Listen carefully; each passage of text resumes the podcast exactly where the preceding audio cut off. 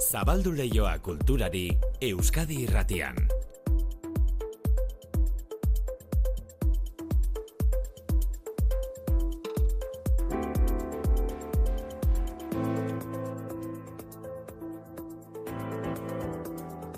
Ai, ze nostalgia Xab- Xabiertxo entzun da, Manu Etxezortu arratsaldeo. Kaixo maite. Xabiertxo liburu historikoaren oroitzapena gaur kultur lehioan arrazoia zein da. Horixe ba, Xabiertxo, gerra aurretik eta gerra ondorenean, ume askoren Euskarazko eskola liburua, Isaka López de Mendizabalek idatzia, jende asko behar bada, liburuaren azalarekin irakordatuko da, ume hile hori bat, txapela urdina buruan, aulki gorri baten eserita, eta umea Xabiertxo liburua irakurtzen ari da. Eta irakurtzen ari den liburu horren azalean, ume hori bera ageri da Xabiertxo irakurtzen. Eta bigarren ume hau ere Xabiertxo irakurtzen ari da. Irudia infinituraino errepika liteke. Zenbat oroitzapen liburu horren inguruan eta liburua oso baliagarria izan zen garai bateko andereñoentzat. Xabiertxo, ba, andereñoentzat lagungarria izan zela, oso lagungarria. Eguneroko gaia, emetik, hartzen zenduan, askotan. Arre sistemat, burrean txantxakin maiotxkulak ikasten zituen. Gero ama guzin etxeko botonak izaten die, etxetan mile boton.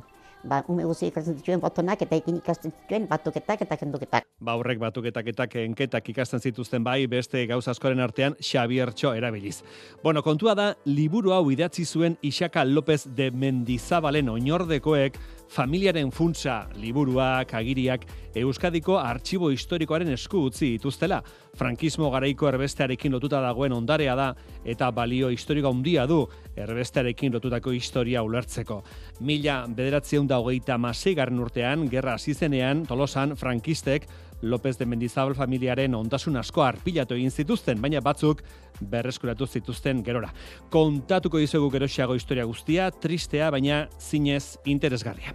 Euskadiko Orkestra kumei txikitatik erakutsi nahi die musika klasikoa entzutea gozamena dela. Orkestraren donostiako egoitzan e, eunka aur biltzen dira orkestra entzutera eta gainera familia osoaren ere antolatzen dituzte konzertuak larun batean donostian orkestraren egoitzan izango dira eta igandean gazteizen izango dira emanaldiak, berela xetasunak.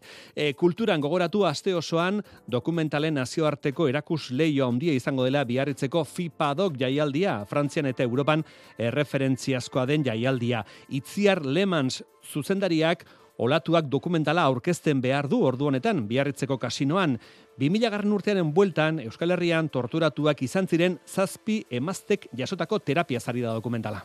Bi urtez talde horrek dantza tera- terapia bat segitu du, eta nik e, dantza terapia aintzinatzen arau e, filmatzen nituen. Beraz, e, haien gorputzak poliki mugimenduan jartzen. Dantza terapia torturaren ondorio psikologikoei aurre egiteko. Emakumeen hitzak ere entzuten dira dokumentalean. Itziarrek dokumentalaren bidez jakina izan du torturak pasa eta urte askotara ze geratu den gorputzean. Forma berezi hori eman diot filmari, zenta niretzat importantua da zen erakustea nola e, nahiz eta torturatua izan badela ama, jendo bost edo goi urte, e, zure bahne, zurekin eramaiten duzun zama edo zauria bizirik dagoen. Nahi duen saiatu, manera bat torturaz hitz egiteko, baina e, orainean. Itzi Arleman zen olatuak dokumentala biarritzeko fipadoken. Eta gainera, nazioarteko lan bat ere bai gaur biarritzen jaialdi berean, hogei egun Mariupolen izenekoa, Ukrainako gerraz. Eta diotenez, Oskarretarako leian egon litekena. Mariupol, Ukraina egoekialdeko iria, portu garrantzizkoa duena, eta gerraziran Errusiaren eraso gogorra jasan zuena, iriko kaleak gerra eremu bortitza bihurtu ziren. 2022ko otsailetik maiatzera, entzun ondo, hogei mila hildako baino gehiago izan ziren Mariupolen. Hori guztia jaso duen dokumentala gaur biarritzeko jaialdean. Ez dezatela esan Saiatu Ez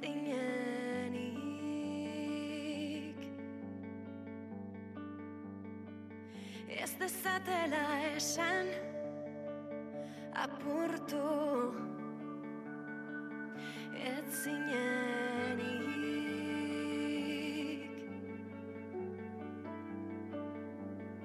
Zer dakite astu noiek Zure barne matxinadez Mamuaitira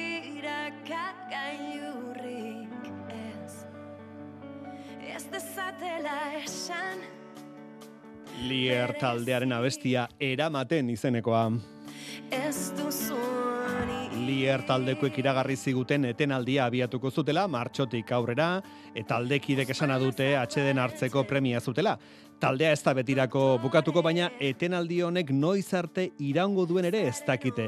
Gogora ezagun etenaldiaren aurretik azken kontzertuak emango dituztela. Urtarriaren hogeita zeian gazteizen, jimila zen, otsailaren amabostean, Bilboko kafeantzokian, eta martxoren bian, donostian, intxaurrondoko kultur etxean. zen Probatu alduzu zeure burua Barkatzen Lierrekin gogoratu gara etenaldia dutelako, eta nola diren gauzak denboraldia amaitu bitarteko derrigorrezko etenaldia izango du realeko jokalari haien muñozek. Min hartu zuen pasaren larun batean, partidan, haien muñozek eta denbora beharko du osatzeko. Eta gogoratu gara, jokalari honek gustuko duela Lier taldea. Realarekin jokatzen hasi zenean, anoeta estadioan jendaurreko aurkezpena egin ziotenean, Lierren musika jarri zioten haien muñozi gustuko duelako.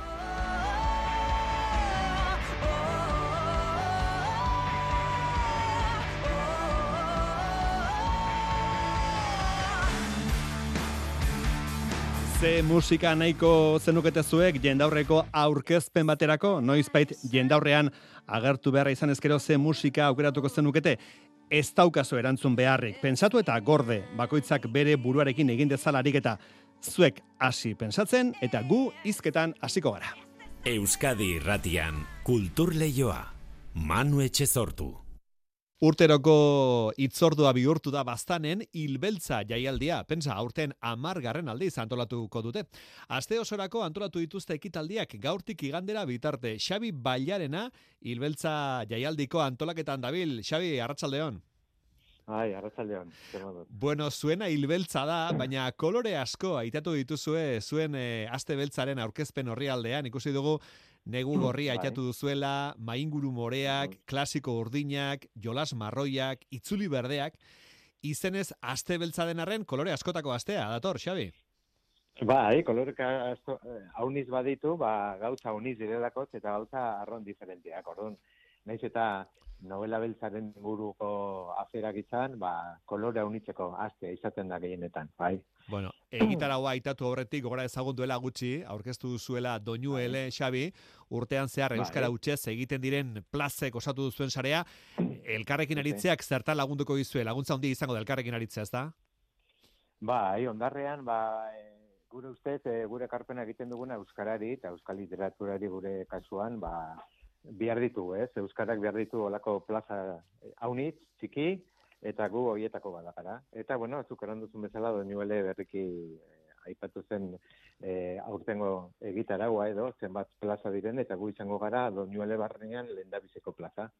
Edo lehendabizeko azoka, bai, eh, bihar edo aur berean hasiko dena, bai. Bai. Bueno, mm orain segiko dugu eh, Xabi Bailarena, hilbeltzako antolatzailearekin izketa, baina aurrez, begiratu ditzagun eguneko kulturalbiste nagusiak.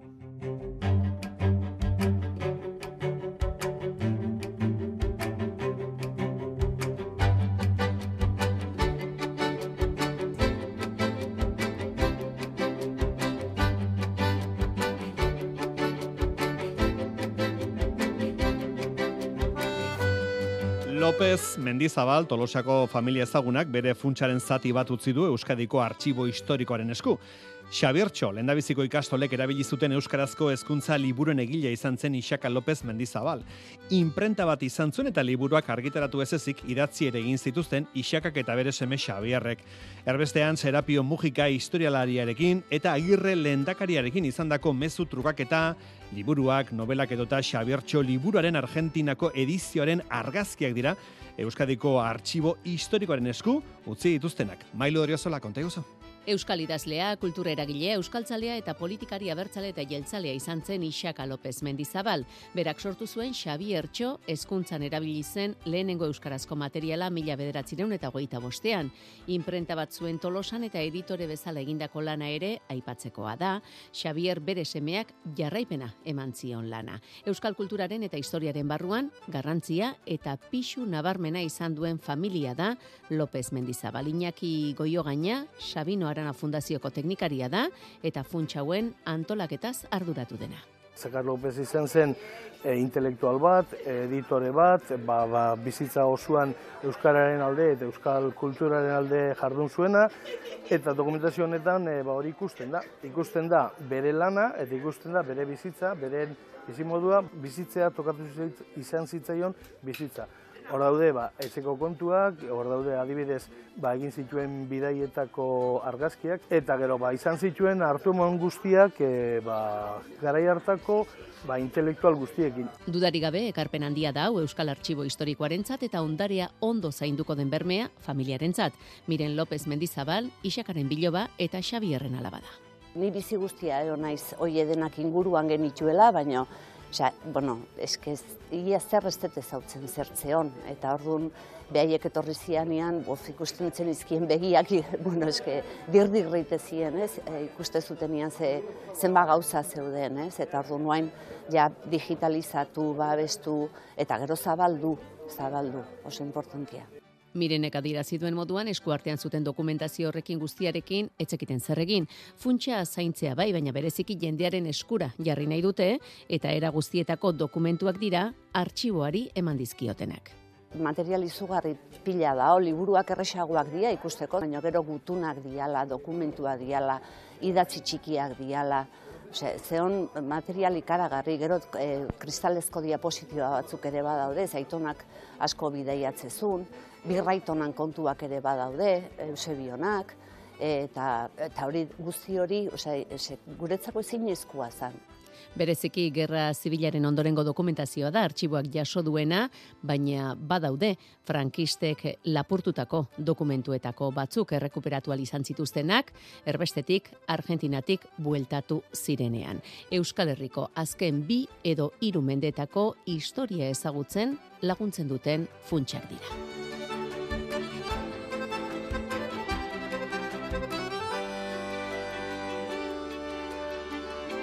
Segi ezagun historia zizketa, baina beste erabateko historia e, segitan datorrena. E, boxeoak mito asko eman ditu munduan bezala hemen Euskal Herrian. Esate baterako Paulino Uzkudun aurreko mendean. Ba, Paulino Uzkudunen garaikoa zen Xanin Olagibel. Irungo amaia kulturzentroan ikusgai duzue Xanin Olagibel boxeo eta zinema izarari buruzko erakusketa. Guztira berrogeita mar filmatan parte hartu zuen berak eta horietako askoren kartelak, argazkiak ikusgai jarri dituzte. Erakusketaren izenburua rinetik Hollywoodera Xanin Olagibel irundarri biltaria. Ainoa agirre berri emaile. Joan den mendeko hogeiko amarkadan ekin zion bere bilbideari Donostia eta Pariseko ring ezagunenetan eta bere belaunaldiko boxeolari handienen artean abarmendu zen Paulino Uzkudun edota Isidoro Gaztainagarekin batera. Eunaten zina, zirungo udaleko kultura zuzendaria. Orduan, ba, Parisera eta hor Parisetik ba, Uzkudun boxeadoraren eskutik estatu batuetara egatzen da. Han e, renon izaten du bere lehengo e, borrokaldia, eta bigarren etapa batean Los Angelesera iritziko da, han ordun jarriko da harremanetan kontaktuan Hollywood munduarekin. Mila bederatzeun da hogeita amaikan iritsi zen Xanin Amerikako estatu batuetara. Renon eta New Yorkeko Madison Square Gardenen esate baterako garaipen txalotuak lortu zituen, baina denboraldi ikusgarri baten ostean hainbat porrot kateatu zituen. Batetik, eskuineko eskuan lesio bat izan zuelako eta bestetik, gaua eta gauak berarekin dakartzan gehiagikeriak asko gustatzen zitzaizkiolako. Eunaten zinasek zioenez, boxolari bezala bere argia itzaltzen hasi zen une horretantxe ireki zitzaizkion Hollywoodeko ateak. Figurante bezala eta aktore multzoan lan egin zuen garaiko izar handien itzalpean eta bere gorputz handi eta indartsuak harreta eman zien borroka libreko norgeiagoka kantolatzen zituzten enpresariei, Buenos Aireseko Luna Parkekoei esate baterako. Eta orduan ja hor, ba, borroka librean gaientzen da gutxi gora bera ama bost, e, hogei urte inguru ematen ditu horretan, eta ja berrogeita amarreko amarkadan, ba, Espainiara itzuli zenean, bai zazpigarren artean jarduntzun berriz ere. Eta esan bezala, ez, ba, bigarren maiako roletan aritu zen, baina filmografia txukun bat osatu zun. Esaten dela betiko sekundarioa izan dela, baina ba, hainbat filmetan parte hartu zuen. Espartako pelikulan, adibidez. Xanin berrogeita hamar bat pelikulatan agertzen da eta bere filmografiaren erakusgarri Irungo Amaia Kultur Zentroan bildu dituzte film horien kartelak, fotokromoak, proiekzioak, ala nola boxeolari zeneko borrokaldien programak, egunkari taldizkarietako azalak, nodoko irudiak, martxoaren hogeita maikara bitarte izango dira ikusgai.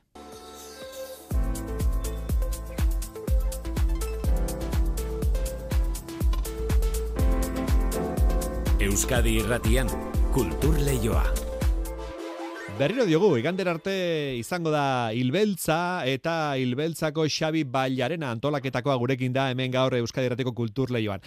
Xabi, gaur adibidez, e, seigarren e, Ilbeltza bekaren irabazlea izango duzue, bainat irastortza ugalde izango duzue, altxa hildakoak, Fred Vargasen eleberriaren itzulpenaren inguruko solasaldia izango da. E, nola animatuko zenuke entzulea, gaur ratxaldeko zazpitarritan arizkungo medikoaren etxera arrima daitezen? Bueno, pues hau, e, Ilbeltza bekaren barnean egiten dugun gauza bada, idazlekin solasean, e, guk, e, bueno, e, idazle talde batetik sortutako ekimen bada hau, orduan, e, e, or- ore bada eta baita ere plazara handia, ba, irakur, e, zalet, irakurtza gustatzen bat zaitu egin bat, ba, idazlearekin, berakin e, egotea, eta bera, beinat etorreko da gure gana, ba, nonbait, e, itzulpen honi buruz e, solastera. Odun hori, plazer handia da, berarekin egotea, eta hola, giro goxo eta merendu baten e, aitzinean, berarekin solastuko dugu. Orduan, e, irakurtza gustatzen bat zaizu, plazer bat izanen da, berarekin egotea. Gaur ratxaldeko zazpitarrietan arizkungo Mhm. medikoaren etxean, Xabi. Eh? Horixe, hola da, bai. Oso ongi. Bueno, Mhm. bestela astean zehar badira hitzaldiak eta mainguruak, baina zineare bai, adibidez, Josu Martinezek Bai. Miranderi buruz egin duen filma eskeniko duzue, egila bera Bai. bertan dela, hau izango da, ostiralean, ezta, Xabi? Bai, hortzeralean, bai, iruritan, e, gizarte bilgunean, zazpiterrietan, Eta bueno, hau, e, dokumental hau e, Donostiako zinemaldian ere aurkeztu zuen. E, bueno, jo, e, hau ezaguna da, Josu Martinez, azken mugladontan bizkarsoro filma estrenatzen egilako Euskal Herri osoan. Baina baita ere, mir, miranden inguruan lan bat egin zuen, eta izugarri interesgarri itzi zaigun, ez? Eta, ongi da, e, mirandei buruz, e, mirandek ere badu zerbait beltza, eta amaia lizaldek hori dela urte batzuk aipatu zigun zerbait, baina orai zinera ekarritako kontu bat izanen da. Bai. Iz- Izugarri interesgarria ere bai. Hori, bai. Mirande persona polemikoa, bere pensakeragatik eta Bai. baina oso oso interesgarria. Horixe, horixe, arron interesgarria bai. Bai, bai, bai. Bueno, Miranderena izango da, hortziralean, ostiralean, arratsaldeko Mhm. zazpiterdietan, iruritako gizarte bilgunean, izango da hori. Horixe, Vale. iruetako gizarte bilgunean, bai. Bestela, bastandik pasako dira literaturako izen eh, ezagun asko, Miren Agurme, Abe, Jona Alonso, jende asko pasako da. Bai, bai, a- MAB Alonso, ba, MAB izanen da asteazkenean, ba, Eusebio Orkeagari buruz e, solasean, Jon Alonso aurkeztuko du bere Karbai Euskadin, berazken e, eleberria, novela, eta hor Irati Jimenez gainera izango da elkarrizketa egingo diona. Eta gero lan betean ere aipatu, aipatu berze hiru liburu izango ditugula, Ernesto Pratek aurkeztuko dula mendeku eskubidea, Mikel Begoña komiki bat, hiru etxe Santa Monikan, eta Xabier Laza bere e, novela ere bai, ura ez baita beti gardena. Hori izango dire e, gure artean e, aste honetan izango diren idazleak, sortzaileak. Bai. Eh, esan dugu hilbeltza bastanen dela, baina herriak aipatzen ari garen ez, ba, denak aipatuko ditugu. Bai. Eh, esan dugu, Bai. asteazkenean, miren agurmea be izango duzuela, arratsaldeko zazpietan anizko mendiarte elkartean, E, hortzegunean, ostegunean, Jon Alonso e, arratsaldeko zazpietan berroetako gura ametsa elkartean, Eta bai. liburu orkezpenak e, izango dira, non izango dira? Liburu? Erratzun. Erratzun. Bai. Erratzuko elkartean? Erratz, erratzuko elkartea, bai, erratzuko Elkartean. elkartean, e, bai, Baskari ondotik e, liburu orkezpenak egiten ditugu, Mm. eta gero, guretako klasiko baden, e, susmagarrin gaua, nonbait jolas bat antolatzen dugu e, beltza tarlama duen hortan, ba, ostatun barna ibiltzeko, eta afaldu baino lehen, eta hori ere konbidatu ez zaudete. Para. Horretaz galdetu nahi nizun, ze e, interesa eragin Bai. dit, susmagarrien Bai. gaua. Zizaten da joko bat, Bai. edo jolas bat edo. Ba, jolas bat izaten da, gehienetan bazkaltzen gelditzen den jendia, e, nonbait, e, bueno, taldeak eh, antolatzen dira e, jendearekin, e, jende animatzen da, eta ba, jolas bat, ostatu ostatu egiten den jolas bat, Ah, beti trama ingurua, beltzara inguruan, eta gero gehienetan, edo ez dakit, ez nik espaitakit, ere, hoi, e, gure hilbeltzakide batek antolatzen du, ez dakigutzen den, sorpresaz betetako kontua da, eta gero beti eh, ondarrian izaten da, ba, zerbait sortu behar duten, edo kopla bat, edo kantu bat, edo Mhm. esketx bat, eta izugarri divertigarri izaten da, eta bueno, giro arrazonean egiten. Hori izango da larun batean arratsaldeko sei Hori larun batean. erratzun. Mhm. Eta tankerako erratzun, zerbait bai. ikusi dut baitere, igandean, beste gauza bat oso polita, igandean goizeko marterdietan, e, zera, Bai. e, erraiak etxai itzuli beltza Bai. behartzunen. Ba, itzuli beltza, hau, e, beti publiko gehien e, biltzen den publikoa da, ba, e, itzuli beltza bat, ba, mendi itzuli bat izate, egiten dugu, baina nonbait horre ere trama beltz bat edo hartzen da. E, antzer, bueno, antzerkia moduan da, antzerkia, musika, bat testua, denetarik, eta behartzunen egingo dugu aurten, eta han e, Elizondotik e, e, zei bat kilometrotan dagoen auzo bada, eta han e- egingo dugu, eta hori, jende hon itzi biltzen da, eta izugarri interesgarri izaten da, hori ere bai. Hori izango da, Marta Ritan, zu kongieran duzun bezala, Igandean. plazan geldituko gara, Mhm. igandean, hori xe. Bueno, eh, Euskal, errepasatu dugu gutxera bera hilbeltzan daukazuen antolatuta gaurtik igandera bitartean, aztu zeigu esatea, larun batean, mai inguru interesgarri badaukazuela, eh, Elizondon Bai. izango da goizeko ameketan, eta titulua da Sorgin eiza Euskal Herrian. Bai, horre egongo dira amaian hausia, Cisco eta Fainas, Fainas Pol, eta bai, beti ere gauza beltza beltza gertatu zena badakigu Euskal Herrian eta horren inguruan arituko dira, eh? bakotxa bere ikuspuntua izanen du, baina bai, sorginen kontu kontu arituko dira. Eta gero akitzeko ere bai, azkeneko ekitaldia, ba, zaio, berso zaio bat, antolatu dugu, igandean, igandeko, igandean zazpietan, arizkunenea kulturretxean, Elizondon, eta hor arituko dira, Maia Agirre, e, bere, iai jartzailea bezala, eta gero nerei batzabal, Alaia Martin, eta zaio alkaitza. Bai, Izugarri, bai. Bersolari honak, eh? Nere Barzabal, Alaia Martin eta Saio Alkaiza. Bai. Bai, bai, bai. Bersolari honak, bai, bai, Goi bai. mailako Ia bersolariak. diguten. Hori da. Bai, horixe. Eh, ez dakit esan dugun mai inguruarena, mai ingurua izango da larun batean, goizeko ameketan, Elizondoko Arizkunenea kulturretxean. Hori da. Horixe, Eh, arizkunena kulturretxean, bai. Pixka labur bilduz, e, hilbeltza zer da, esan Bai. dugu genero beltza da, lantzen duzuena, literaturan, zinean, alor askotan, ez da? Bai. E, bueno, azken aldian esaten da, adibidez literaturan, e, jendeak gustoko dituela e, literatura beltzeko lanak. Zuek ere sumatu duzu hori, e, Xabi? Bai, bai, eh, zuk, eh, bueno, amargarren urtea dugu hau, eta hasieran eh, kostatzen zitzaigun Euskaraz eh, karria, Euskaraz sortutako literatura beltza eh, novelak edo, ez dakit, testuak aurkitzea. Eta hori ikusi dugu azken urte hauetan, ba, gero eta gehiago airela generori lantzen, ez? Eta bai, bai, sumatu dugu jendearen eh, bada, batzagoela interesa, eta horregatik aurten kostatzen zaigu eh, erabakitzea ze hau niz dira. Eta ondarren, ba, karo, egin badugu kriba bat, eta bueno, e, bakarrik, ez, aldugunak ekarri, ez, ez dugu tokirik e, gehiago sartzeko, ez? Baina bai, e, egia da, gero eta ez dakit, e, gehiago sortzen ari dela, ez? Mm. E, literatura, literatura, euskal literaturan novela biltzan inguruko lanak, bai? Eta da, bai? zergatik egiten ote zaigu hain erakargarria, genero beltza? Ez dakite, e, e, e, ba, adibidez, hilketek eta beldurran egiten digute, Bai. baina ere berean tentagarri egiten zaizkidu, jakitea, norden hiltzailea, eta zergatik hilduen, eta bar, edo zergatik ote da. Bai, nire uste trama beltza hori hori dula, eh? Ba, beti nahi duzu jakin, aber, ze pasatu den, ze pasatu den, ez? Eta izaten dire, holako, edo, edo hilketak, edo ebaskoak, edo, bueno, beti eh, kontu beltza bat ezakit, izango da, ez dakit, persona bakotzak dugun, ez zerbait hor barnean, eta ez dut idearik zergatik den. Hori buruz baitu, ez dugu bai ingururik egin, eta hori duz, hori falta zego oraindik lantzea. Dator nurterako, Xabi, ez? Zergatik Horixe, erakartzen gaitu hainbeste genero beltzak, ez? Zer dago horratzean, ez? Bai, bai, Bai, bai, bai, bai. da, baina bai, bai, holakoa da, bai, bai, bai. Osongi. Bueno, ba, baztanera arrimatzeko motibu zoragarria daukazue, aste osoan izango delako hilbeltza, literatura eta genero beltzari eskenitako astea. Xabi Bailarena, antolaketakoa, eskarrik asko eta sorterik onena, dena zoragarrik Bai. joan dadila. Vale, eskamila honiz, ongitzan, eskamila.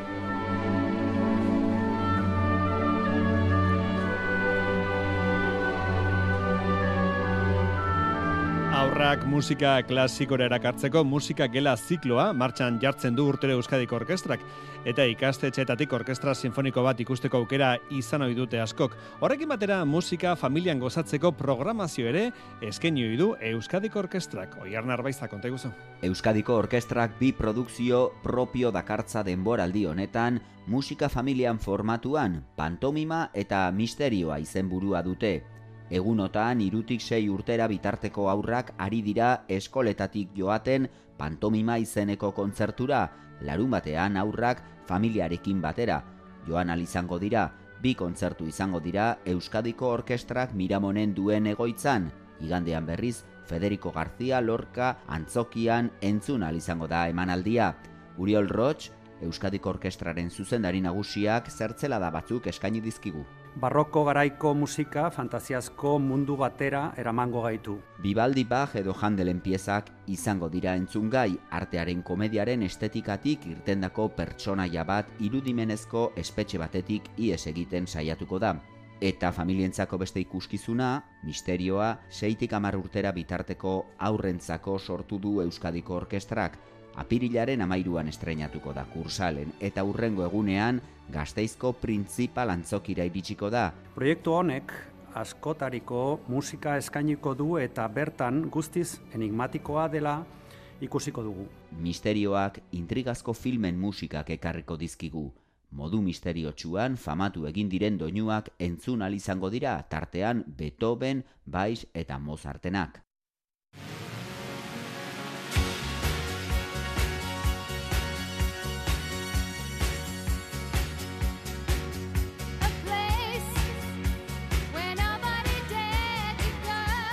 Eh, Josin Etxeberria, Josin Arratsaldeon. Bai, kaixo berdin. Badaukagu kulturre joan sail bat deitzen diogu gure bizitzan ezustean agertzen diren musikak. Adibidez, ba, kontatu nizun. agertzen zaizkidan jarri behar duzu, lehen Bueno, pertsona jarri behar duzu, Manu. Belarden da batean sartu nintzen eta derrepente agertu zitzaidan Mikel Marquez. Hori da. Eta gor joan naiz kiroldegira eta ze kanta agertuko eta Xana Xana du!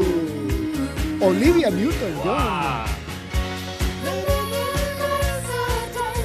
Gainera mano asko gustatu zaitor momentu batean musika klasikoa hitz egiteko zer eta Ennio Morriconeren Ba, pieza bat jarri polita, eh? Eske, gero berak esaten zuen bezala, bueno, ba, hor, ba, bueno, barrokoa, hori ere klasikoaren barruan, edo zaku zabal horretan jartzen da, baina zergaitik ez Morricone bere ere, bai. Ah, barkatu, barkatu, xana du, xana du. Hau, kiroldegian agertu zait. Vale, oso ondo. Oso ondo. Newton-John. Eta zein duzu, dantzan, edo igeritan, edo zertan ibilizara. Xiker bizi alda, gaur etorri alda? Xiker? Aurki Hor izango al du dago? bidean dela. Orain Berak dator. Eh, Xiker! Berak esaten du badatorrela. Bai. Ondo, Xiker? Ondo, ondo. Vale, notizia presta euskazu? Prest. Vale, Venga, oso serio, serio, Vale, gaur, serio eta. Venga, va. Aio, Joseina. Aio.